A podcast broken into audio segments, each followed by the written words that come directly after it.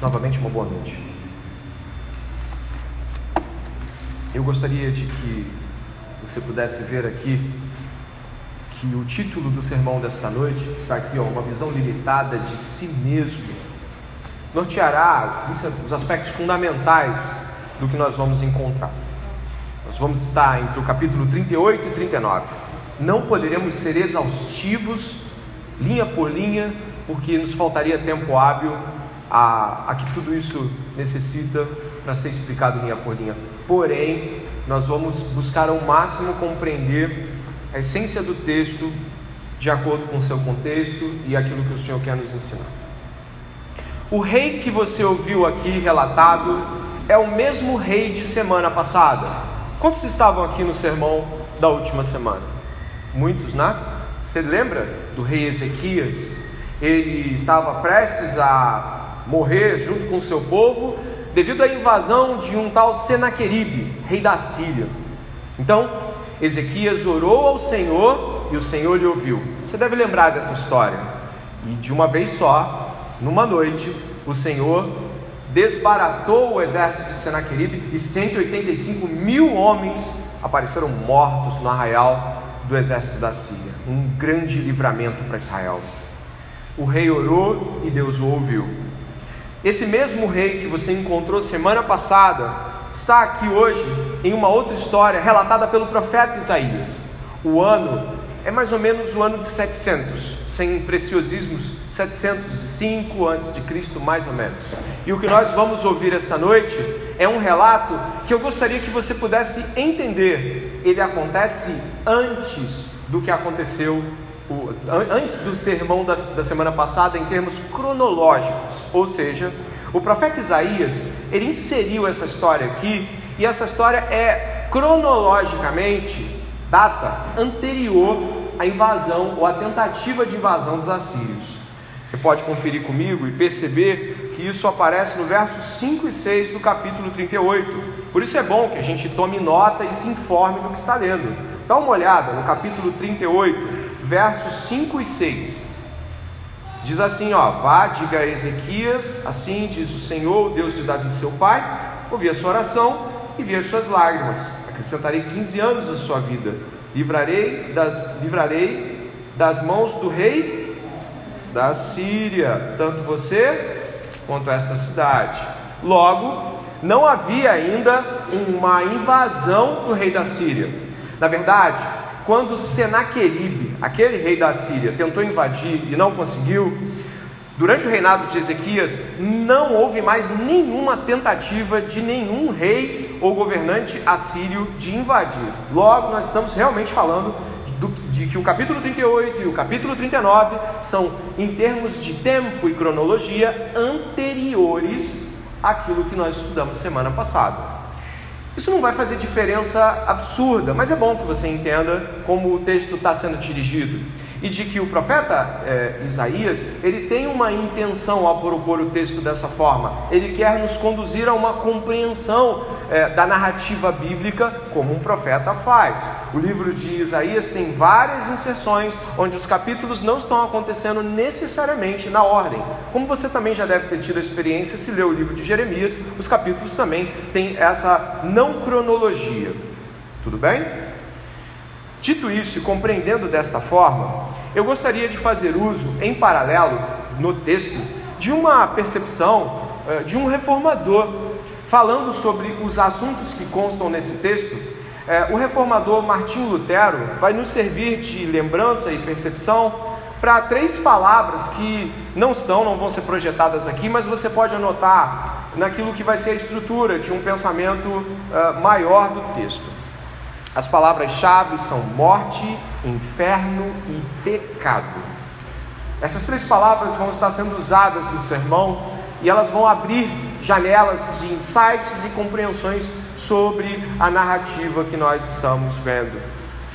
Morte, inferno e pecado são para Lutero uma espécie de tríade muito importante ao se lidar com Deus em temor e com compreensão sobre o juízo que virá quando nós perdemos de vista reflexões sobre a morte, sobre o inferno e sobre o pecado, a Bíblia se dissolve diante de nós como um mero livro. Estas três percepções têm que estar extremamente enraizadas no nosso coração e devem ser reflexões profundas, semanais, diárias. Eu vou dividir a compreensão do texto em três aspectos que vão nos trazer frases formativas de, de compreensão. Eu gostaria que, por gentileza, você pudesse ler estas três frases para que você também possa, pudesse se familiarizar com elas. A primeira, o que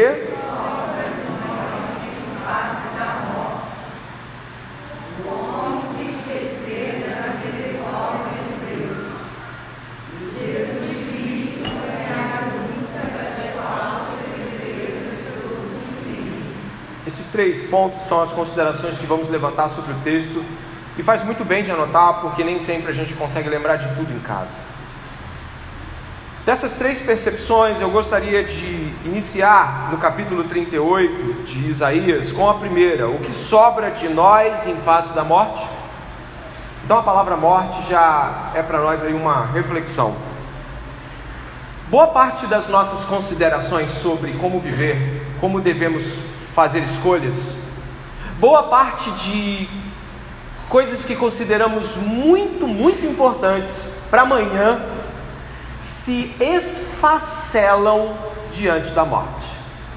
Pense aí numa série de coisas: trabalho, estudos, ter muitos é, é, amigos, comer bem. Se você pensar em coisas boas e legítimas, quando são colocadas diante da morte, ou elas nem se tornam pensamentos importantes, ou são ressignificadas ou esfarelam. Algumas então não encontram nem lugar para reflexão. A morte, ela nos coloca contra a parede, seria a expressão mais exata, e nós vamos precisar pensar profundamente sobre o significado de tudo se estivermos diante dela e muita coisa não passa no crivo de isso é importante. Você viu aqui o que vai acontecer com Ezequias, não viu? Capítulo 38, verso 1 e 2, mais precisamente no verso 1, parte B. O profeta da, da parte do Senhor, dê uma olhada por favor no seu texto bíblico. Ele recebe a seguinte palavra do Senhor e fala assim para Ezequias: Põe em ordem a sua casa, porque você morrerá você não vai escapar. Palavra dura é isso. Se você recebe uma palavra como essa, você choraria talvez como ele ou até mais. Isso faz parte do cotidiano da gente. E talvez você não precise de um Isaías para ouvir tal coisa. Deus pode usar um médico. Olha, esse é o diagnóstico. É uma semana que você tem no máximo Deus talvez possa usar a, a eminente morte ou a possível quase morte de alguém amado. Olha, teu pai, tua mãe, teu cônjuge, teu filho não vai sobreviver. Você imagina isso? Alguns aqui já passaram por isso. Quando a morte vem desse jeito, nos emparedando, nós não sabemos muito bem o que fazer além de chorar e muitas vezes se desesperar. Olha a reação de Ezequias no verso segundo, ele virou o rosto para a parede e prostrado começou a orar a Deus, chorando copiosamente. Você encontra aí o final do verso 3, ele chorava amargamente. A morte, então, ela tem esse aspecto de parecer que tudo mais naquele momento perde, ou perde significado, ou, ou ele começa a ficar sem importância. E o que mais nos deveria impressionar é de que ela chegará para todos nós. A morte, ela vai, ou agora, ou daqui uma semana, ou daqui a alguns anos, ela vai ser uma jornada de cada homem e mulher que estão aqui. E Ezequias, óbvio, não estava preparado para a morte. Você quer ver uma coisa? Dê uma olhada no cântico dele, e lá no verso 10, verso 12, só olhar, verso 13, você vai ver que Ezequias, ao falar desta notícia mortal, ele faz alusão há representações que, que parecem que ele vai ser arrancado da própria vida. No verso 10, ele dizia que estava em pleno vigor dos seus dias, não é? Parece que ele estava no auge, ele estava no topo, a vida estava dando certo para Ezequias. Em Crônicas e, e, no livro de Reis é assinalado de que ele tinha uma casa farta em alimentos, tesouros, enormes quantidades de ouro, as casas de mantimento real estavam abarrotadas, a casa do Senhor tinha cereais à vontade. O reinado de Ezequias, diz o livro de Crônicas, foi um reinado próspero, e ele estava aqui num ponto onde basicamente ele está dizendo: Eu não acredito que eu vou morrer agora, eu estou aqui, eu estou no topo. A vida está funcionando, a vida está dando certo. Ele diz no verso 12: A minha habitação foi arrancada e removida para longe de mim, como a tenda de um pastor. No verso 13: Esperei com paciência até a madrugada, mas ele, como leão, quebrou todos os meus ossos. Você imagina que nesses momentos, antes de que o profeta Isaías voltasse a ele com a, a, a, notícia de sua cura, e não há necessidade de aqui de fazermos suspense, ele foi curado, você leu isso? Ele estava num estado de, nossa, eu estou no auge, isso tudo vai ser arrancado de mim de uma hora para outra, imediatamente vou perder todas as coisas. Sim, a morte, como um ladrão, não faz cerimônias e arranca de imediato. E aqui nós temos a primeira reflexão desta noite. Como encaramos isso? Lutero, antes de eu citá-lo aqui, ipsis literis, Lutero dizia que a morte deve ser objeto de reflexão para nós antes que ela chegue. Porque quando ela chegar, já não tem muito o que ser feito, a não ser que você tenha refletido sobre ela e possa glorificar ao Senhor em face dela. A morte vai chegar para a pessoa mais saudável desse lugar e para a pessoa que considera que tem seu corpo mais desgastado ou adoecido. Ela vai chegar. E como um ladrão, ela vai nos arrancar de um montão de coisa que esperávamos que durasse mais. Algumas pessoas, assim como Ezequias, vão no auge daquilo que julgam ser o auge da vida de alguém no ápice das suas forças, produtividade, capacidade intelectual. Outras vão esperar mais tempo. E por que é importante essa consideração hoje, logo como um primeiro ponto desta nossa questão? Você costuma refletir a importância das coisas na sua vida, tendo como aspecto a relação de que eu e você morreremos, todo mundo vai morrer e que você precisa fazer uma medida mais propícia se as coisas são importantes ou não em face da sua finitude. Lutero falou algo importante aqui, eu quero fazer questão de mencionar. Ele falando sobre o fato de que nós estamos tão sobremodos sobrecarregados com os pensamentos sobre viver, viver, viver, viver, viver. A gente está pensando tanto em viver, viver, viver, viver, que a gente esquece que uma das coisas que vai acontecer é a gente vai morrer. A gente está tão ocupado em viver, no sentido de a gente está tão despreocupado com a morte, que parece para muitos de nós que ela nem vai acontecer. Lutero fala assim, dessa forma, ele, aqui abre espaço, o texto maior falava sobre o diabo. Desta forma, ele, o diabo, enche nossa tola natureza humana com o receio da morte, enquanto cultivamos o amor e a preocupação com a vida para que, sobrecarregado com esses pensamentos, o homem se esqueça de Deus, fuja da morte e a abomine, e desse modo, por fim, seja desobediente a Deus e assim permaneça. Saudavelmente, ninguém aqui diria: quero morrer agora. Talvez em depressão, talvez amargurado, num momento de muita dor, você seja capaz de dizer isso, uma perda, não é? Quero morrer. Eu já disse, talvez você já tenha dito, ah, eu quero, Deus me leva já fez essas coisas. Mas vamos botar a coisa no consenso do dia a dia normal. Você não fica pedindo para morrer, porque você está muito ocupado com viver. E aqui Deus pede as contas de Ezequias e fecha. E nós, essa noite, a começar, partindo para a segunda parte do sermão, deveríamos refletir que um dia Deus pedirá as contas de cada um de nós e não tem o que dizer. E eu peço que você, a começar por essa reflexão de finitude, possa caminhar comigo para a segunda parte aqui daquilo que, que é a nossa compreensão do sermão. Ezequias reage a tudo isso? Bom, ele ora, você viu que ele orou. Você viu também que Isaías foi até ele dizendo que Deus ouviu a oração, Deus foi misericordioso com Ezequias e lhe deu mais 15 anos de vida. Olha que coisa magnífica. Mas se nós observarmos como o texto vai se desenvolvendo, você vai ficar assustado em como Ezequias não conseguiu responder ao ato de misericórdia e benefício e benevolência de Deus, que é um perigo. Nós estamos aqui hoje pela misericórdia de Deus, você deve crer nisso. A gente foi conduzido pela graça de Deus a estar vivo aqui hoje. Poderíamos ter partido, tanta gente morreu de Covid, tanta gente é, é, no nosso Rio de Janeiro foi acometido de violência. A gente chegou até aqui. Não chegamos à toa. Deus nos trouxe até aqui. E até aqui, até o dia de hoje. Estamos vivos pela graça de Deus. E deveríamos e devemos ser gratos por isso. Mas se nós pudéssemos olhar agora com cautela, vocês viram que nós lemos o capítulo 38 e 39, não é isso que a gente leu? Dê uma olhada no que eu vou colocar aqui para vocês, porque nós vamos ver o início do 38 e o final do 39.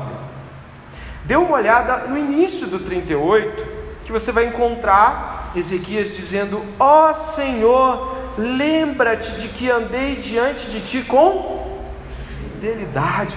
Não deixe eu morrer, não, Deus. Eu sou homem de Deus. Eu me preocupo com as tuas coisas. Não deixa eu morrer, não. Deus vai lá, bom como é, e dá mais 15 anos para ele. No final do capítulo 39, você deve ter lido também, a gente vai chegar no, no, contexto mais amplo, mas você lembra que você viu comigo que os mensageiros vieram da Babilônia, olharam todos os tesouros, todos os palácios, Isaías fica de boca aberta com a besteira que o rei Ezequias está fazendo de abrir as portas para os futuros inimigos ou para inimigos em questão, né? É um ambiente hostil a Judá e Israel e não sei o que está com a cabeça de Ezequias, a gente vai descobrir depois. Ele abre as portas, mostra todo o dinheiro, mostra tudo. Você imagina que ele não mostrou só isso, ele mostrou as guardas. Nada ficou devendo. A Babilônia viu tudo. E aí no final, Isaías fala: Olha o que vai acontecer no futuro. Dá uma olhada no final lá do texto do 39, verso 5. Então Isaías disse a Ezequias: preste atenção você, preste atenção. Ouça a palavra do Senhor dos Exércitos, eis que virão dias em que tudo que houver no seu palácio, isto é, tudo que seus pais ajuntaram até o dia de hoje, será levado para onde? Para Babilônia, você leu também. Não ficará coisa alguma, diz o Senhor. Alguns dos seus. Olha que duro ouvir isso. Olha que duro ouvir isso. Você que é pai, mãe, você que entende a realidade de ser filho, olha o que nós vamos ler. Alguns dos seus próprios filhos gerados por você serão levados para que sejam eunucos no palácio do rei da Babilônia. Então Ezequias disse a Isaías: Boa é a palavra do Senhor que você falou. Pois ele pensava assim: Enquanto eu viver, haverá paz e misericórdia. Quando ele estava prestes a morrer, ele clamou ao Senhor e disse: Homem de Deus, me livra, tenho feito a tua vontade, tenho sido correto em todas as coisas, eu sou homem reto, eu sou homem íntegro, me livra, não deixa eu morrer, não. Eu estou aqui, eu estou no auge da minha vida, não deixa eu morrer, não. Foi curado. Lá no final do texto, você viu o que você vai encontrar? Já não está mais em face da morte, né? Pelo menos não da dele. E aí o profeta diz: Ó, oh, os teus filhos vão passar horrores, porque ser levado pelo rei da Síria, misericórdia. Você tem noção do que é isso? O rei da Babilônia, ser levado cativo, mulheres estupradas, crianças cortadas em pedaços, velhos lançados ao léu, eh, o tesouro e a prataria todo tomado. Você tem noção de como isso deveria cair como uma bomba na cabeça de Ezequias? o que, que ele devia fazer? Se lançar no chão e tem misericórdia, Senhor, do nosso povo. Quem lembra da oração de Daniel? Daniel, um homem íntegro, e orava como um pecador. Nós pecamos diante de Ti, Senhor. Tem misericórdia. Daniel capítulo 9. Presta bem atenção. Ezequias, quando estava em face da morte, era meu Deus, meu Deus, meu Deus, meu Deus. Quando Ezequias estava já fora do, do âmbito dessa morte, não iria cair mal algum. O exército seria, a Síria não invadiria. A Babilônia invadiria os filhos. Ele falou, basicamente, eu vou parafrasear: ufa, palavra boa essa. Estou até mais calmo em saber que quem vai se dar mal não sou eu. Em face da morte, temos uma atitude piedosa, né?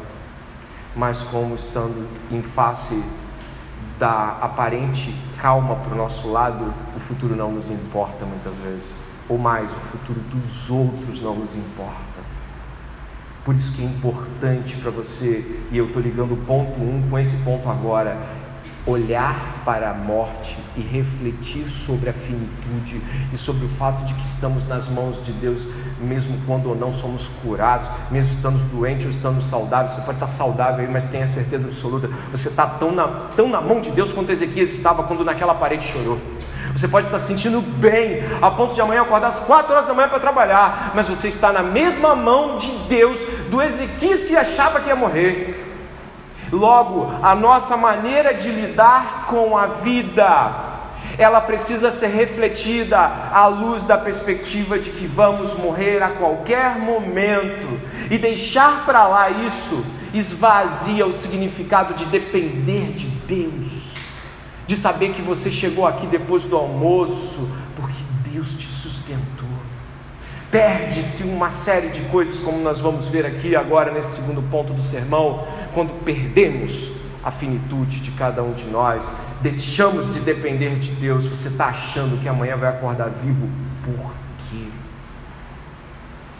Você realmente acredita que a ausência de uma visão de morte nos teus olhos, eu não estou falando uma visão mórbida da vida, não estou falando uma visão negativa da vida, eu estou falando uma visão de dependência do sustento de Deus. Sabe o que você vai fazer? Vai te insensibilizar quanto aos outros, te tornar egoísta, como, como foi egoísta Ezequias aqui. Se você analisar esta frase, é: dane-se, tá bom para mim, vai cair no colo deles, usando o coloquial aqui.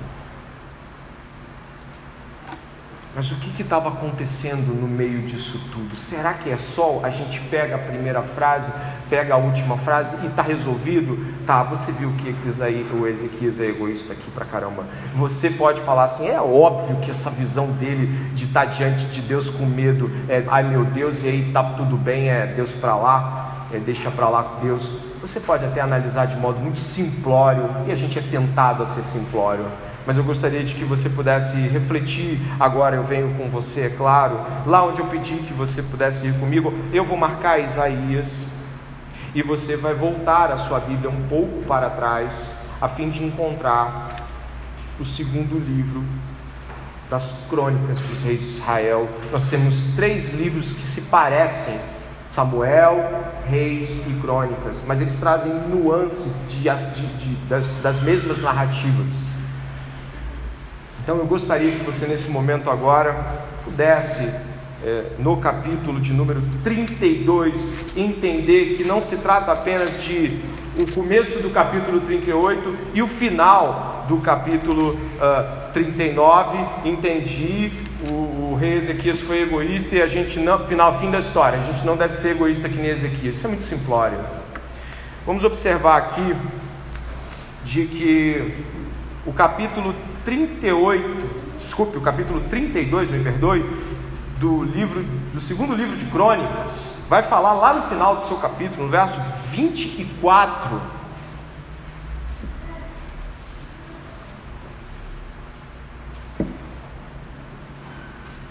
exatamente daquele relato que nós estamos lendo. Capítulo 32, verso 24. Dê uma olhada só, você deve ter encontrado, até pelo título você já deve ter achado. Segundo livro de Crônicas, capítulo 32, verso 24, diz assim: ó, por esse tempo, Ezequias adoeceu de uma enfermidade mortal. Então orou ao Senhor, que lhe falou e lhe deu um sinal. Mas Ezequias não correspondeu aos benefícios que lhe foram feitos. Termina esse pedaço. Pois. Por isso veio grande ira sobre ele e sobre Judá e Jerusalém. O que aconteceu com o coração de Ezequias? Exaltou. Atrás de uma visão egoísta existe a tal visão orgulhosa. Talvez nós pudéssemos somente colocar as coisas em níveis de foi egoísta? Sim, mas o egoísmo e a falta de amor ao próximo, de pranto e clamor em relação àqueles que viriam depois dele, e olha, está relacionado a besteira que ele fez ali ao abrir os palácios com aquilo que iria acontecer com os seus filhos. Ele não se move e nem se comove. Mas se você olhar, olha o que o texto vai dizer, verso 26. Porém, Ezequias se humilhou por ter se exaltado o seu coração, ele e os moradores de Jerusalém, e a ira do Senhor não veio sobre ele de Ezequias. Olha o final do capítulo 32. Quanto aos demais, perdão, perdão, verso 31, por gentileza. Mas quando os embaixadores dos príncipes da Babilônia lhe foram enviados para se informar a respeito do prodígio que tinha acontecido na terra, Deus o desamparou para prová-lo e para saber tudo o que havia no coração dele.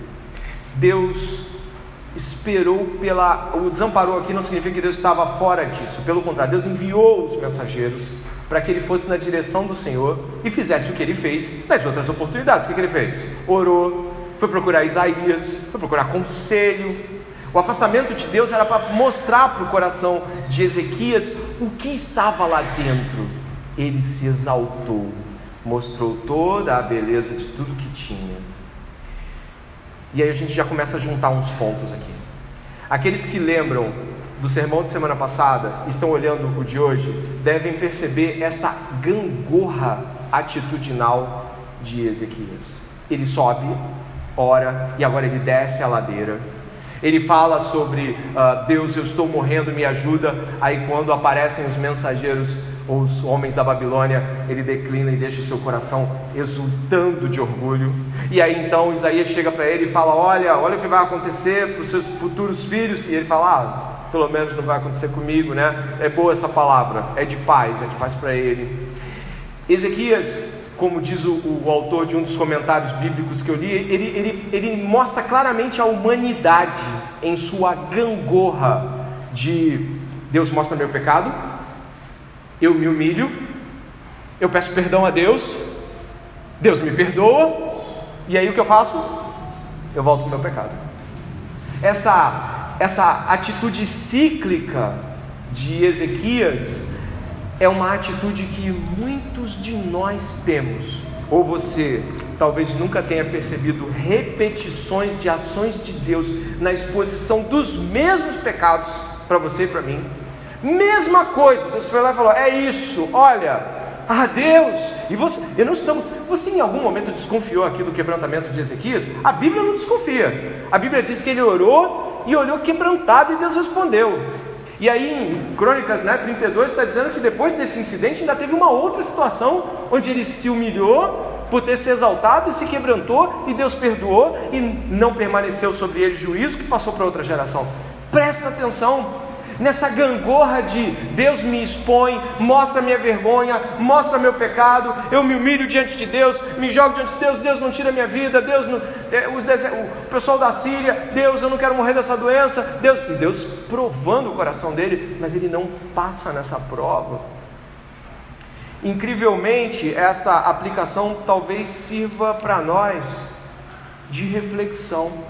E aí você vai falar assim: ah, já sei, ele não era crente de verdade. Não, não. A Bíblia não apresenta o rei Ezequias como um não crente.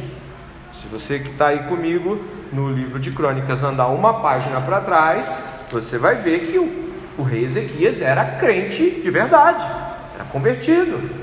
Dê uma olhada no capítulo 31.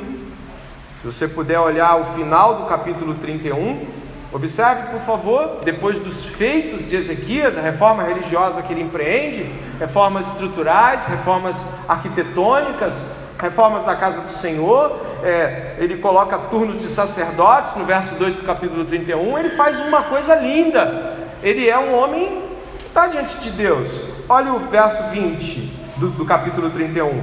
Foi isso que Ezequias fez em todo Judá. Fez o que era bom, reto e verdadeiro aos olhos do Senhor, seu Deus. Em toda a obra que Ezequias realizou na, no serviço da casa de Deus, na lei e nos mandamentos, para buscar o seu Deus, ele o fez de todo. E ele foi mal sucedido? Não é isso que está aí. Ele foi bem sucedido. Nós estamos diante de um crente, mas de um crente que, quando Deus lhe expõe seu pecado, rapidamente, como seu pai Davi, ele se humilha. Mas quando ele está diante da oportunidade para não fazer a mesma coisa, para que seu coração se coloque diante de Deus, Deus o prova, como você leu né, no versículo, Deus o coloca em prova, para ele responder do modo. Por que Deus nos coloca em uma prova? Para sermos aprovados, mas ele é reprovado. E ele busca aceitação diante de Deus, declina, sobe, eu vou fazer algumas afirmações antes de caminharmos para a última parte do sermão. Mas o orgulho de Ezequias o impedia de permanecer na mudança que Deus trazia pelo arrependimento. O orgulho nos impede de que haja um enraizamento daquele envergonhamento anterior. Fui envergonhado, meu Deus, que coisa horrível que eu fiz. Me perdoa, Deus vai lá e perdoa.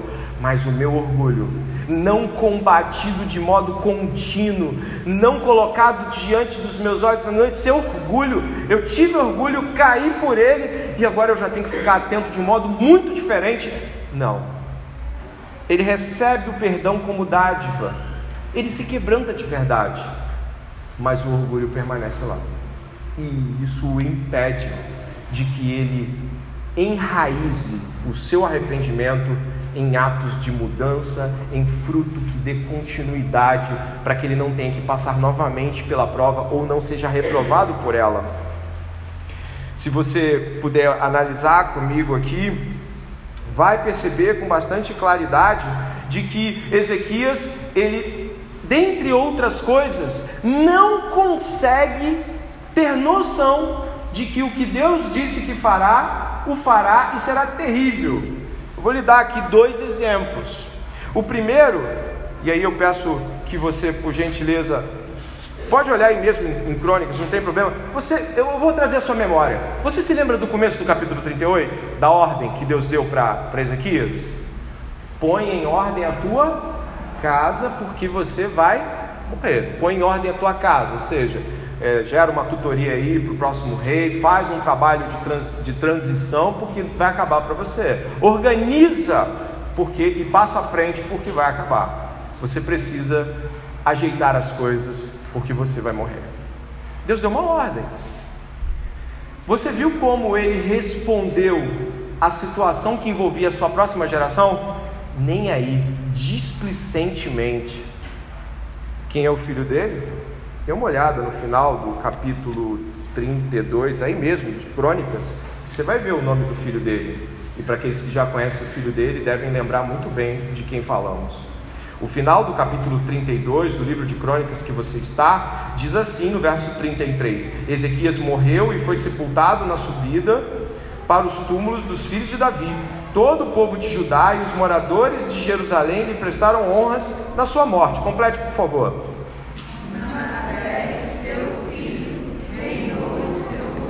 Filho dele era Manassés.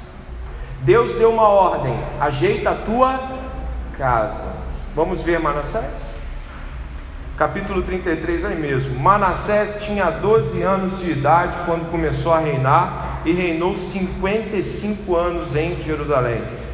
Fez o que era mal aos olhos do Senhor, segundo as coisas abomináveis das nações que o Senhor havia expulsado de diante dos filhos de Israel pois reconstruiu os lugares altos que Ezequias, seu pai, havia derrubado, levantou altares aos Baalins, fez postes da deusa Azera, prostrou-se diante de todo o exército dos céus e o serviu.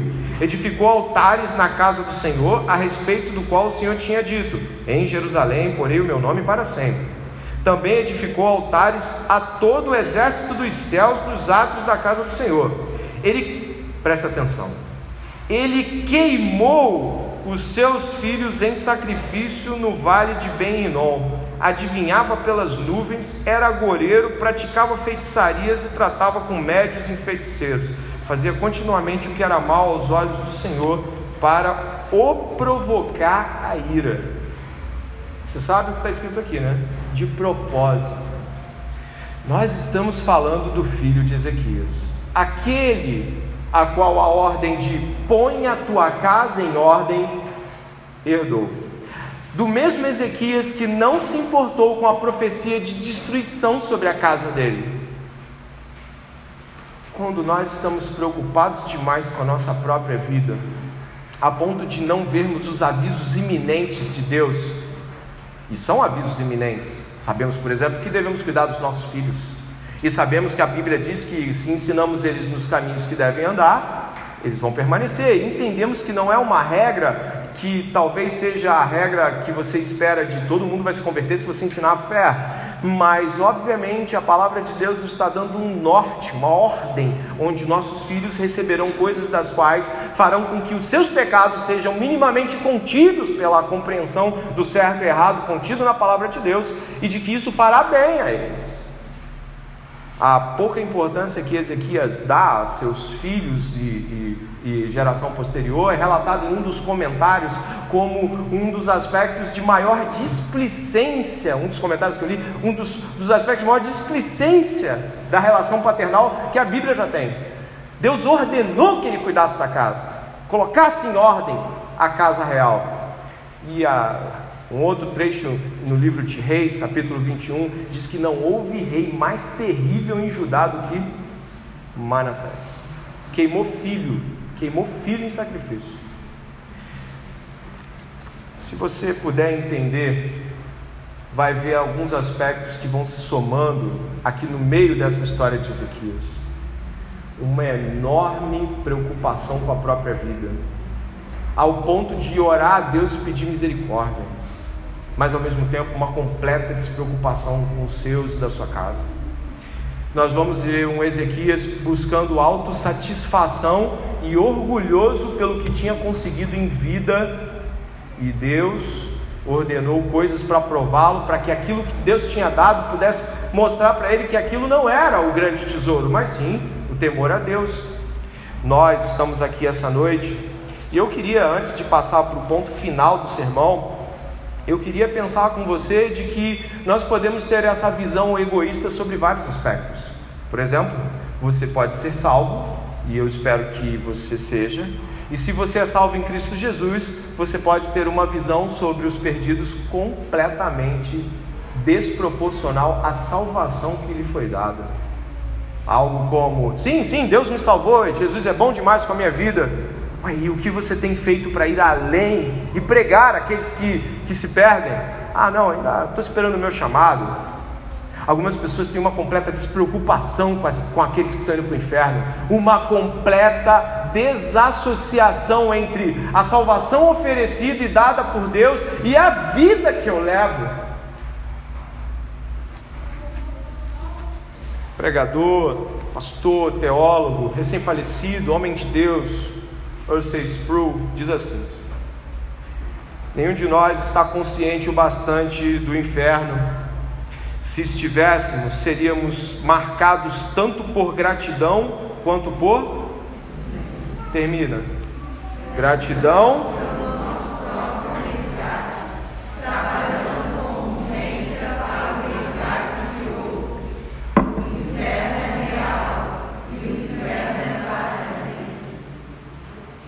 Você quer ver se você tem estado como Ezequias em termos de insensibilidade, autossatisfação, orgulho e buscando a sua própria vida? Perceba um pouco de como o seu coração se amargura, entristece e clama pelos perdidos, que você já vai ter um bom termômetro aí agora para saber onde está o seu coração. Mas meu Deus, você está me mandando para o inferno, pastor? Não, o Ezequias era crente, mas chegava a este ponto. Imagine que você, que acredita ter o Senhor, pode estar tão insensível quanto Ezequias, quanto aqueles que se perdem.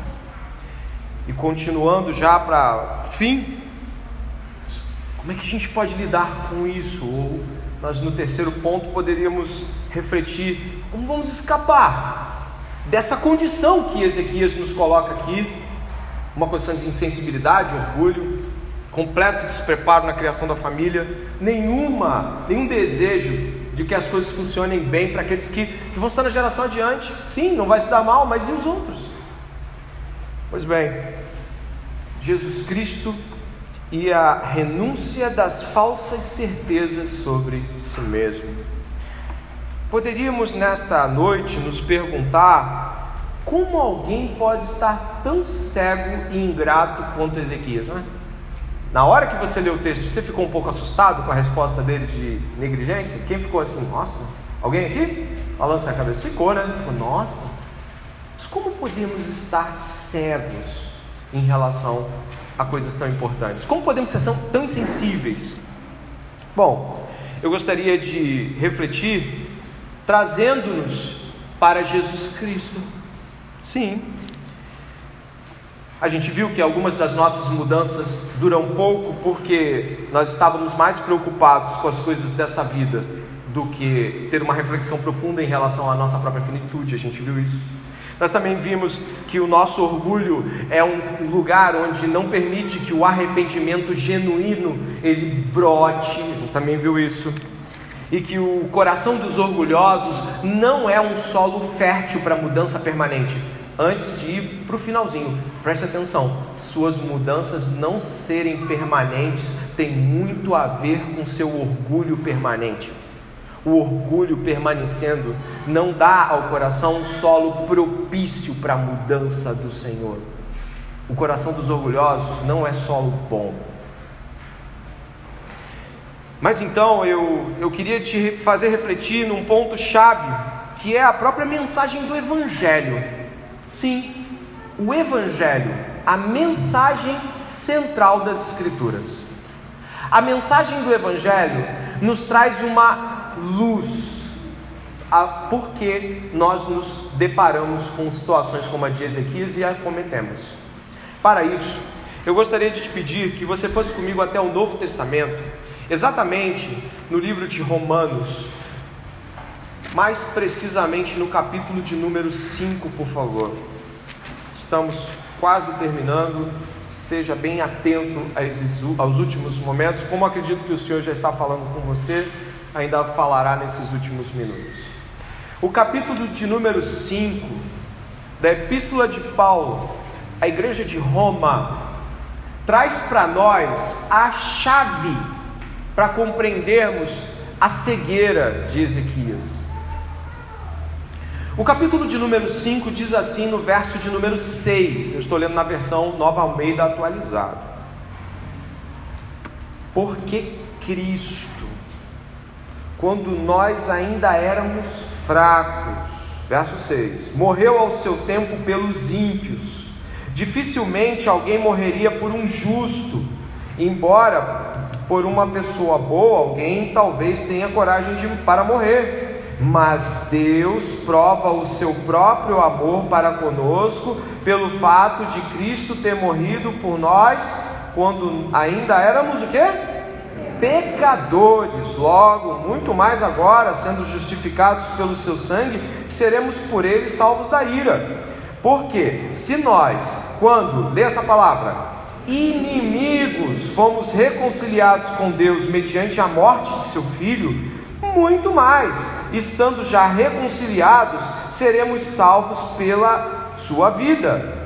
E não apenas isso, mas também nos gloriamos em Deus por meio de nosso Senhor Jesus Cristo, mediante o qual recebemos agora a reconciliação. Quando Cristo salvou você, você foi salvo na condição de inimigo de Jesus. Você não foi salvo após um bom bate-papo, então você diz: Você tem razão, Jesus, não quero mais resistir à palavra de Deus, eu quero ser bonzinho agora. Não! Nós fomos salvos e aqueles que aqui foram salvos pelo Senhor Jesus foram salvos estando contra Ele. E é aqui que eu quero pegar a coisa então, e trazer para a condição de Ezequias. Qualquer pessoa salva por Jesus Cristo deve se autossuspeitar para o resto da vida. Porque teve um dia na sua vida que você foi contra o Salvador. Teve um dia na sua vida que você olhava para Jesus e, zombava. Teve um dia na sua vida, e muitos dias na sua vida, em que você escarnecia da Bíblia. Havia dias em sua Bíblia, da vida que você debochava da radicalidade de pessoas que lutavam contra o pecado. Havia dias na sua vida onde Jesus não estava, onde você olhava para isso que nós estamos fazendo aqui agora e zombava. Se eu e você fomos capazes de fazer isso com o autor da vida, se eu e você fomos capazes de zombar, de escarnecer de Jesus como inimigos, se você foi salvo, nunca mais desconfie da sua maldade. Se você foi salvo, nunca mais desconfie de que você possa estar errado. Se você é salvo em Jesus, nunca mais desconfie de que alguém possa ter a visão, a, a pior visão do mundo sobre você e talvez seja a visão certa. Se você foi salvo, nunca levante a bandeira de que é bonzinho, porque um dia você que foi salvo era inimigo de Jesus e ele salvou você a contragosto. Ele não te salvou porque você concordou, ele salvou porque ele é bom. Ele não te salvou porque houve. É, realmente, Jesus, você tem razão, isso não aconteceu. A Bíblia não, não diz que isso aconteceu. A Bíblia diz que ele salvou e salvou mesmo. Salvou sem você querer. Logo, eu quero marcar o ponto aqui da autossuspeita. Cristãos são pessoas que suspeitam de sua pseudo-bondade, pseudo-certeza, pseudo-verdade. E eu não digo a verdade da Bíblia, eu digo quanto a estar certo. Se você é cristão, você desconfia sobre sua própria, suas próprias elucubrações, sua própria argumentação acerca de sua moralidade. Não estou falando acerca da verdade. A gente não pode relativizar a verdade. Não são as verdades, é a verdade. Cristo é a verdade. A Trindade é verdadeira. A salvação em Cristo é verdadeira. Nós estamos falando desse tipo de suspeita. Nós estamos falando de suspeitar de nós. E nesta noite, eu gostaria que você que está aqui pudesse ter a humildade junto comigo. Não me, não me exico desse momento. Eu e você pudéssemos suspeitar da nossa bondade. Suspeitar das nossas certezas absolutas sobre estarmos certos um em relação ao outro, da nossa certeza que a gente se agarra de ter vivido muito tempo em igreja e achar que viver muito tempo em igreja salva pessoas, da nossa certeza de achar que por ter lido a Bíblia entendeu a Bíblia, da nossa certeza por achar que está aqui essa noite dizendo: Eu estou entendendo esse sermão, é o suficiente para ser salvo, porque você precisa de um milagre para ser salvo. Você que é salvo precisa do mesmo milagre que te salvou para te fazer compreender sua própria maldade. A Bíblia não diz que as pessoas que foram salvas deixaram de ser pecadoras. A Bíblia diz que elas continuaram sendo pecadoras, mas agora salvos pela graça, cheias de autossuspeita, compreendendo que podem, então possivelmente estão errados a muitas coisas, das quais estão marcando com um martelo dizendo: estou certo, estou certo, estou certo. Teve um, um grupo de crentes que eu admiro muito e alguns aqui talvez também admirem, chamado puritanos. Quantos ouviram falar deles? Ouviram falar dos puritanos? Eles cultivavam uma cultura pessoal em relação a Deus e ao próximo de autossuspeita. Quem já ouviu falar sobre isso? Levanta a mão, que outros vão saber que, que já leram acerca disso. J.L. Packer fala assim, ó, conhecendo também a desonestidade e a falsidade dos corações humanos decaídos. Os puritanos cultivavam a autossuspeita como atitude constante, examinando-se regularmente em busca dos pontos ocultos e males internos furtivos. E é aqui que eu vou para o último ponto de por que, que você, crente, talvez não tenha vencido seus pecados como gostaria, depois de tantas e tantas vezes que Deus, desculpe o coloquial, esfregou na sua cara. E de que porque você que não tem Jesus continua insistindo, talvez que tenha, e vê que a sua vida é completamente oposta das Escrituras, mas você continua marcando que é, que você não faz o que Paulo disse muitas vezes: se é que estás na fé, examine a si mesmo. Se julgássemos a nós mesmos, não teríamos sido julgados pelo mundo. Sabe o que acontece quando nós não medimos a fé diante daquele que é o autor da fé? Nós nos achamos bons.